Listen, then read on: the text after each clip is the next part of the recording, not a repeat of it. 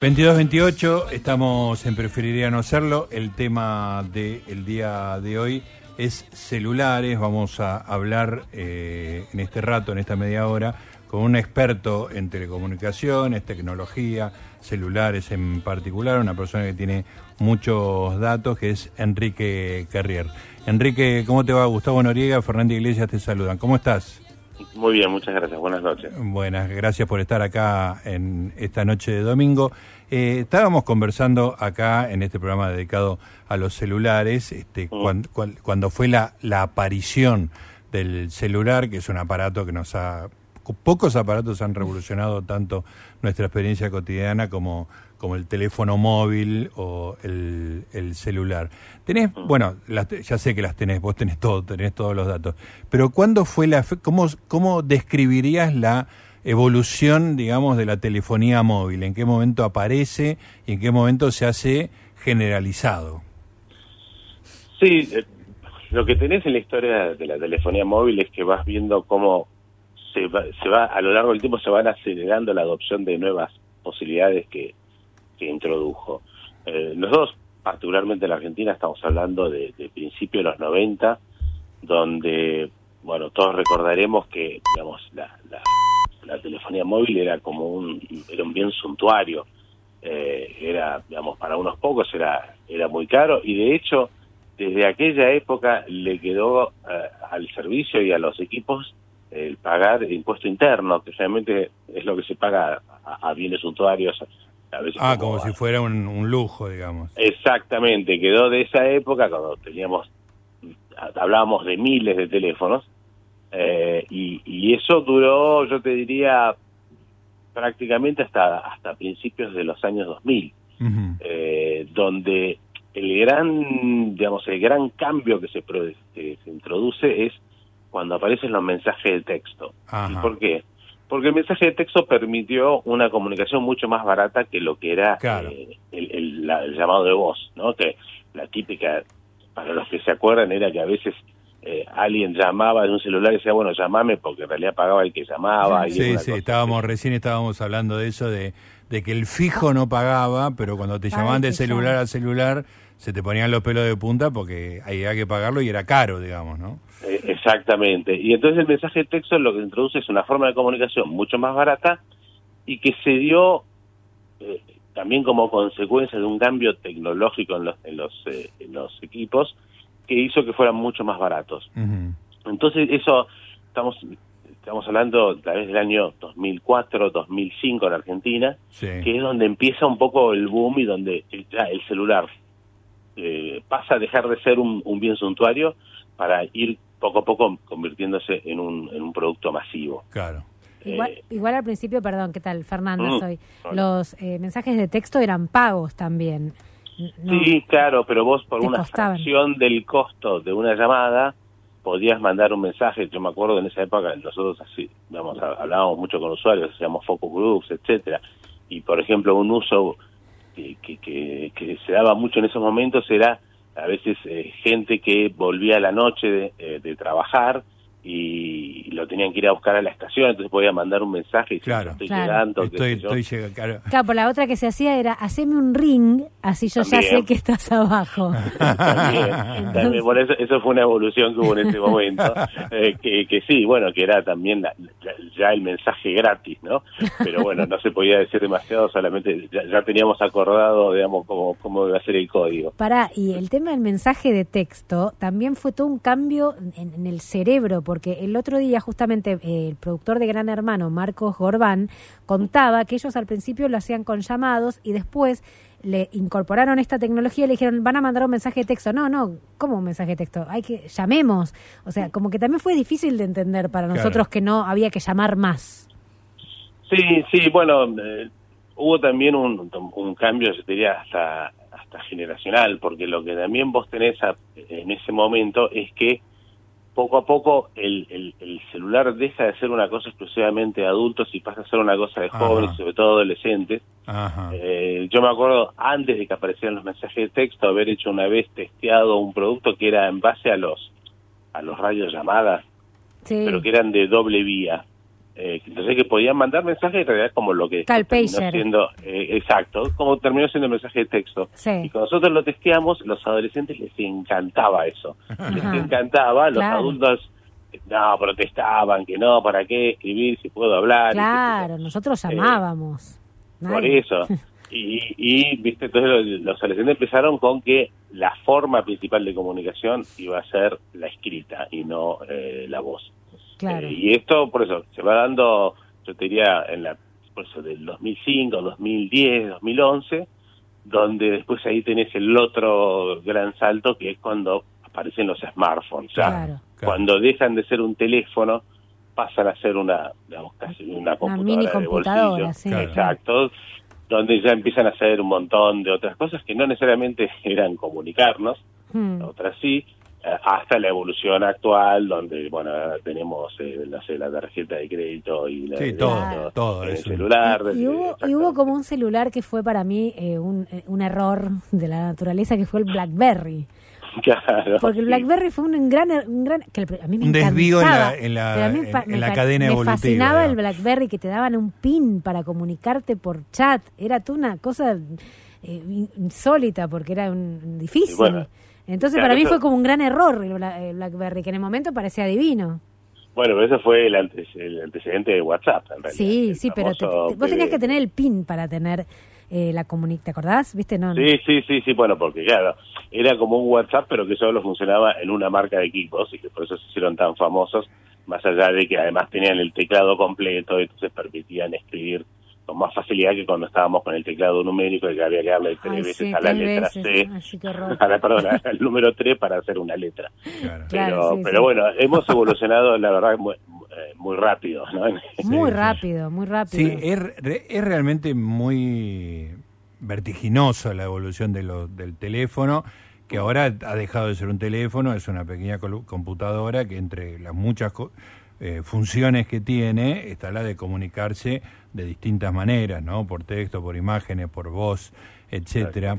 Este, lo, lo notable es la unidad que, bueno, hay un libro de Martín Cohen relacionado con esto que, que dice que lo notable es que se haya mantenido el, el término teléfono Mm. o celular, digamos, ¿no? Cuando casi es lo, una de las cosas que menos hacemos es hablar por teléfono en el en el celular, ¿no es cierto?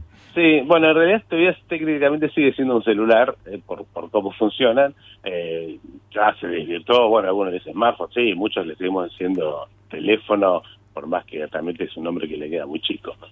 Sí, sí. A mí me hace gracia, Enrique, cuando a veces dicen, cuando ha- hablan de la extrema dependencia de la gente con el teléfono, Mm. que hay estudios que dicen que una persona mira el teléfono no sé cuántas veces por hora, qué sé yo. Pero claro, no está mirando un aparato, está mirando un mapa, una, Ah, una guía una de película. consumo, eh, una, está hablando con, con la esposa, se está enterando de las noticias. O sea, la cantidad de cosas que tiene es infinita. Este, si tuviera que hacer en, en, en 20 objetos distintos, claro, miraría el teléfono menos, pero miraría 20 cosas distintas, ¿no? Sí, yo creo que también, más que, eh, digamos, objetos adictivos, hay personalidades adictivas, ¿no? O sea, Claro. es como también después cada uno interactúa con eso. Yo, por ejemplo, tengo desactivadas prácticamente todas las notificaciones.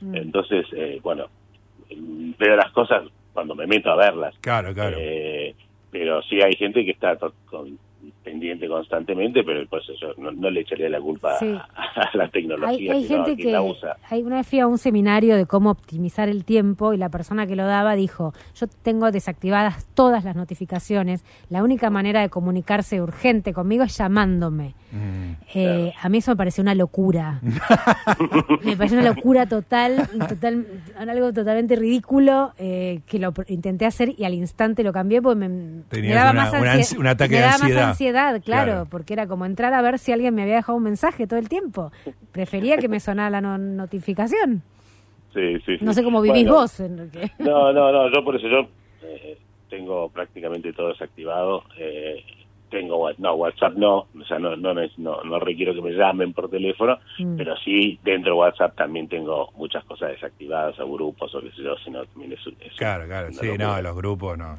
El chat de mamis, por definición, tiene que estar sin notificación. No hay que estar en el chat. No hay que estar en el chat No, de Primero mamis, no hay que estar. exactamente, si sí, estás, sí. Bueno, hay varios chats peligrosos. Sí. el, el- el de Mamis es uno de ellos, pero no el único. No, no, sí, los, los grupos hay que tener, el del consorcio, por ejemplo, también Por desa- ejemplo. desactivado total. No, no, yo me, me vuelvo loca si no, no tengo activadas las notificaciones. Enrique, me gustaría saber si tenés eh, números de no el celular, sino el teléfono fijo, digamos, ¿no? Que Mm. obviamente ha pasado a ser un objeto en desuso, pero quería saber si, te- si lo tenías eh, mm, eh, cuantificado ese desuso. Sí, sí, el- ahí se da un proceso muy interesante que tiene que ver sobre todo con un cambio de billetería de fondo, ¿no? Porque en realidad el teléfono fijo lo que hace es comunicar lu- lugares. Claro, Entonces yo llamaba a tu casa o Sí. llamaba a la oficina.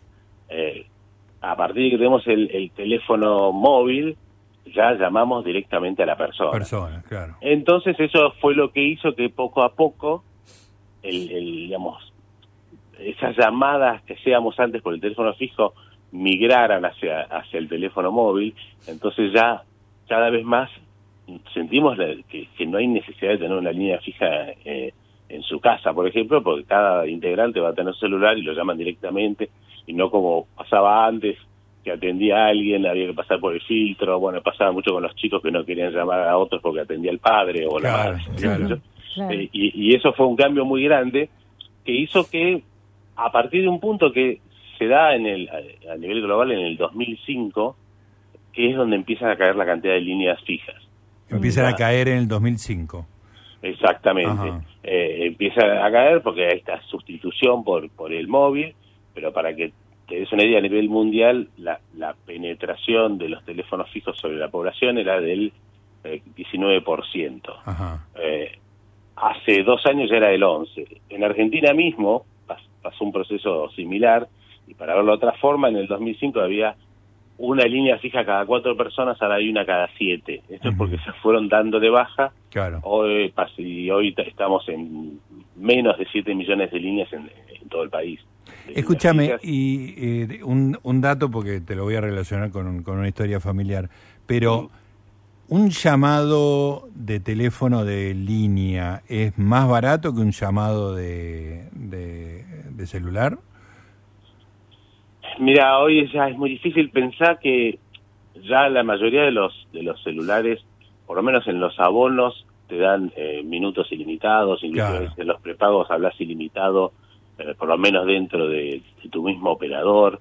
Eh, lo que vos tenés es que eh, la, la- en el caso de la red celular evolucionó tanto en su capacidad, porque antes estábamos hablando de voz y hoy estamos hablando de video en HD o en Claro. 4K, y Sí, qué sé sí. yo, que realmente es, es, es insignificante lo que ocupa la voz en Claro, toda esa claro, es un, en términos eh, de, de cantidad de información es mínima, ¿no? Es mínimo. Entonces, por eso tenés esto de que la voz te la dan gratis, te la dan ilimitada.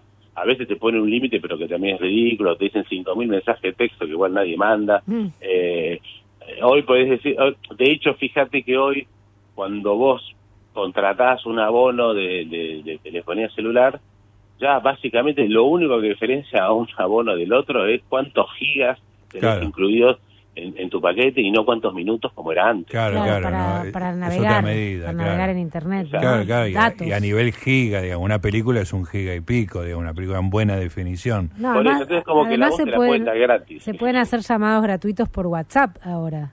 Además. Entonces, Claro, además. ya Sí, ya no, no tiene sentido. Bueno, yo te lo decía porque hace poco logré convencer a, a mi mujer de levantar el teléfono de línea y le digo, mira, no, al teléfono de línea no llaman tus padres Y y la reta.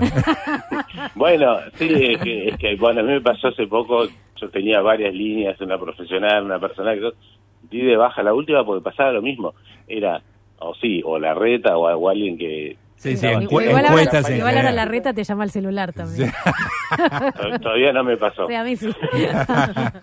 Y si no, son eh, cobranzas de gente que en algún momento dio mi teléfono. Ah, sí, eso. Sí, sí, tenemos registrado Ay, que usted no. tiene una deuda. de-. Enrique, no sabes lo que me pasó a mí. A mí me hackearon el WhatsApp.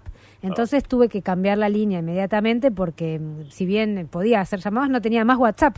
Y sin Mm. WhatsApp nadie puede vivir, ya se sabe, ¿no? Entonces, bueno, la cambié eh, muy rápidamente, los de Movistar me la cambiaron y me dieron la línea de una persona que se acababa de morir. Ay, no.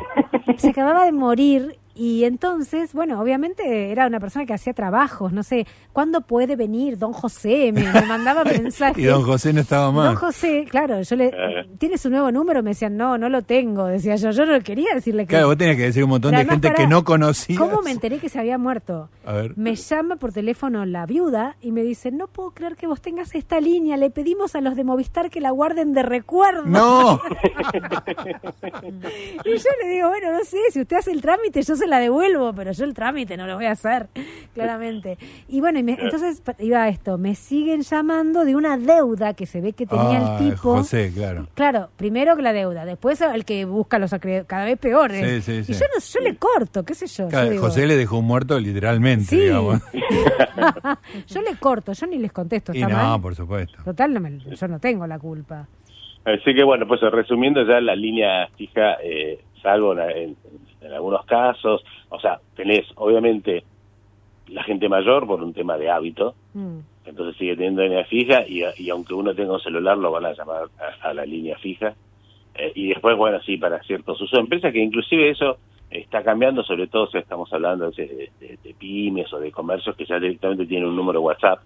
Eh, Claro. y uno se comunica por Ah, WhatsApp, sí. porque además Sí, sí. se comunica por escrito o manda fotos, etc. Claro. Mucho más fácil, los turnos, todo, mucho mejor. Claro. Por eso, entonces ya es como que la línea fija es lo que queda de una era que se está yendo.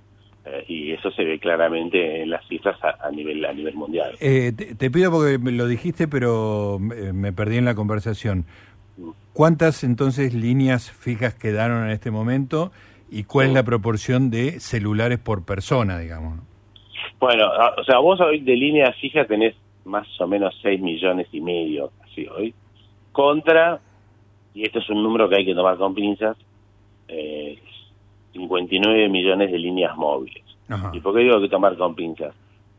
Porque, bueno, esto es la cantidad de líneas que están, si querés, activas o, o en funcionamiento, pero no necesariamente quiere decir que son líneas que están siendo eh, utilizadas. O sea, eh, el operador todavía no, no la, no la tiene registrada como una línea muerta, eh, pero... Hay muchas que línea- se deberían hay- dar de baja. digamos. Exactamente, porque hay un tema de proporciones. O sea, bueno, hoy está muy difícil saber cuántos somos después de que el censo... Sí, el censo todavía no, no dio los números, claro. pero pero bueno so- somos 46 47 eso según lo que dice uno tiene que descontar gente que sobre todo por un tema de edad los más chicos todavía no tienen no tienen celular. Eh, y después sí tenés un grupo de gente que tiene una segunda línea pero que tampoco son tantos. Entonces vos estás en términos reales si querés hablar de líneas que usan personas porque aparte también tenés las líneas que se usan para alarmas y otro tipo de cosas. Estás hablando de más o menos eh, eh, 40 millones, te da un ochenta y pico por ciento de penetración real en la Sí, gente. O sea, prácticamente cada adulto tiene un celular, digamos. claro, o sea, hoy básicamente es eso, o sea, lo que tenés, pues después vos ves, si no, penetraciones del, del 120, 130 por ciento, y que, es, digamos, no, finalmente termina siendo un número que no dice demasiado porque estamos con tantas líneas que no están usadas. Claro, ahora Enrique, 6 millones de líneas fijas me parece mucho todavía, porque si uno, Sí. digo, estoy haciendo a ojo, debe haber 15 millones de hogares, este. Y eh, eh, digo, sigue siendo una proporción importante, digamos, ¿no? Sí, sí, calculáis que tenés un millón o tenés un poco más todavía eh, que quedan en distinto tipo de empresas, organizaciones, Claro. el Estado, Sí, sí. eh, después los call centers y ese tipo de cosas. Eh, pero sí, bueno, eh, en realidad yo te diría que es un proceso similar, obviamente más avanzado, que el que está empezando a darse en Argentina recién y, y en otros países estaba un poco más avanzado con, con la tele, con la televisión paga, Ajá, claro. que está siendo reemplazada por los Netflix, YouTube, sí, plataformas. eh, plataformas varias, Claro, ¿no? sí, y donde mucha gente a veces te dice, sí, yo no sé por qué tengo el cable, porque al final no miro nada, que eso, pero hay una inercia. Claro, Y claro. con el teléfono te- pasa lo mismo, mucha gente tiene el teléfono hasta que en un momento toma y dice, no, ya Sí, está. sí. eh, Sí, yo de hecho hasta hace un año lo tenía, digamos, con plena conciencia de que era un aparato inerte, digamos, ¿no? Claro, pues que a veces a uno le lleva varios meses, a veces años, finalmente tomar la decisión con racionalidad, decir, no, la verdad esto no, lo estoy usando, pero lo estoy manteniendo por una inercia que quedó. Y, bueno, entonces yo creo que hay, hay también un poco de eso y por eso a veces aparte, veces hay un momento donde se empieza a acelerar, yo creo que estamos un poco en esa en esa etapa, eh, bueno, que igual va, a pasar un tiempo, pero pero pero que es clara, es muy clara la tendencia y de hecho la, la, prueba está en que ya nadie te ofrece un teléfono. No, claro, claro. Ninguno, pero inclusive cualquiera de los proveedores de internet te podrían dar una línea de voz, de hecho algunos te, la dan gratis, eh, que y tu voz sale por la banda ancha, pero ya ni siquiera es un argumento de venta. Claro. Enrique, ¿y qué le falta al celular? ¿Qué, qué le falta tener al celular? Mira, eh, o sea, hay cosas que están en, en, desarrollo eh, y que uno tal vez ahora hoy las ve como, bueno, pero ¿para qué voy a querer eso? Y tal vez mañana lo estamos usando mucho. Eh, y en esto, tal vez un poco, sí, acá es donde empieza a, a jugar cuando uno habla de 5G, más allá de que 5G tiene muchísimos usos que van más allá del celular y esa es la verdadera revolución. Pero en el, en el caso de los celulares, pues cuando uno piensa con los usos actuales, ya, ¿qué me puede ofrecer? Si yo ya, no sé, veo un video, veo un video en alta resolución, lo veo bien, no va a venir más rápido porque tenga más capacidad. Lo que puede ser el próximo gran paso con los celulares tiene que ver con lo que se llama eh, realidad aumentada y también con realidad virtual. Digamos que hay una diferencia. En la realidad aumentada es yo veo la realidad y con el teléfono le puedo incorporar información, que es como a veces pasa que si no, por ejemplo, uno está en algún lugar de turista y enfoca un monumento, en, el, en, la pantalla del teléfono veas información de eso que estás viendo. Mm. Lo mismo podría ser en un negocio que vos entras y enfocás. Como escanear. Claro, como un escaneo que, y te agrega información, pero sobre lo, que vos estás viendo. Bueno, una, una aplicación sencilla y muy fácil de ver la ventaja es que te traduzca los carteles, digamos, ¿no? Por ejemplo, que es una cosa que existe hace bastante de todas maneras eso. Exactamente, bueno, por eso acá puedes hacer con inclusive la incorporación de objetos que no están eh, y que puede tener, digamos, distintos usos, lo mismo que ya un paso más allá la, la, real, la realidad virtual, que ya ahí sí estamos en una realidad paralela, pero ahí estamos hablando también no solo de un teléfono, sino algo en los ojos vas a tener que tener, o sea, un anteojo, una máscara, lo que sea.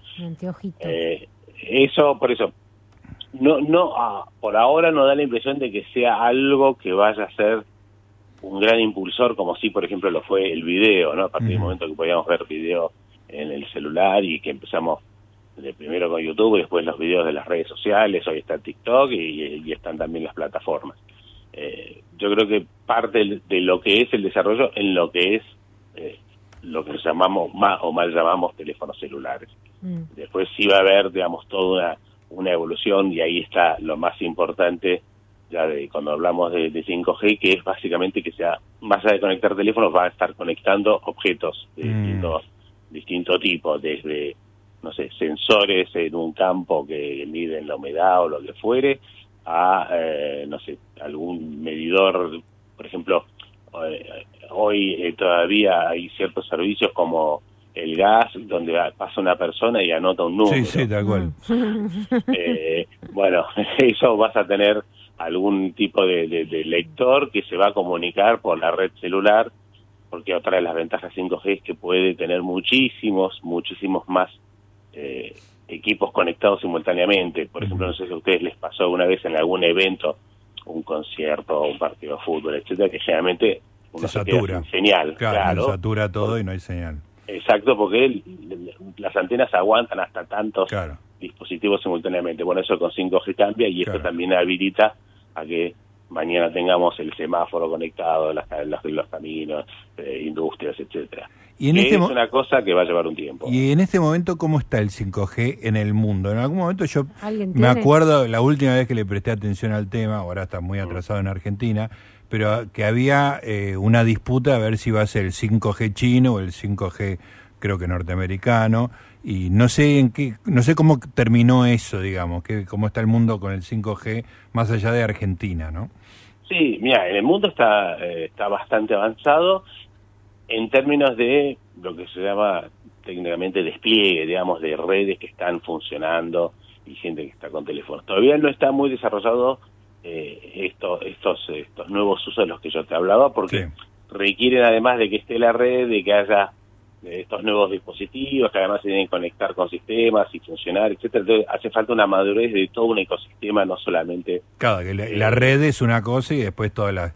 Hay que desarrollar las apps y, los aparatos, digamos, ¿no? Exactamente, exactamente. Eh, entonces, bueno, ahí es donde estamos en, esta etapa de transición. Y cuando lo que vos decías de, del 5G chino, del americano, que en realidad es, digamos, acá entra a jugar la geopolítica. Y más que un 5G distinto, lo que tenés es que, y esto históricamente, todas digamos, las redes celulares funcionaban un poco monolíticamente con un proveedor. Vos tenías el proveedor tal y le tenías que comprar todo este tipo.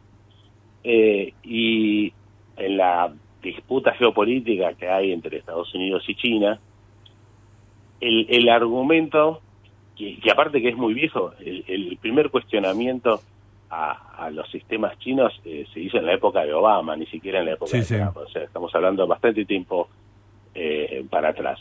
Y lo que vos tenés es que, siendo una tecnología que ya no solo conecta personas, sino que te comunica todo, te comunica infraestructuras, puedes mm. tener 5G en la red eléctrica, en la red de gas, etcétera, pasa a ser una, una situación, eh, digamos, de, de una hipótesis que no hace falta corroborar para saber que no hay que dejar, no hay que llegar hasta ahí. Claro, claro, entiendo. Entonces, por eso los americanos dicen, no, yo no voy a tener todas mis, mis infraestructuras dependiendo de un proveedor que es digamos, está asociado a mi... Sí, está controlado por el gobierno chino, claro. Por eso, entonces, eh, dice, no, para, pongamos de gente que por lo menos sean amigos. Claro, claro, claro. Entonces, esa es básicamente la disputa, o sea, a veces habla de espionaje, etcétera, pero yo diría que es, sobre todo tiene que ver más con los, los sabotajes o cosas por el estilo, como de hecho ya pasan. O sea, la verdad el año pasado hubo en un, en un, en un oleoducto en Estados Unidos, etcétera. Entonces, eh, no diría, no, no, te puedo decir que si era con esto, con los chinos, pero, pero que son cosas que pueden suceder porque cada vez vamos a depender más de, esas redes, ya no solo para hablar. Eh, entonces eh, empiezan a jugar otros factores más en este momento donde donde el mundo que parecía que se, habían acabado las ideologías, después nos dimos cuenta que seguían existiendo.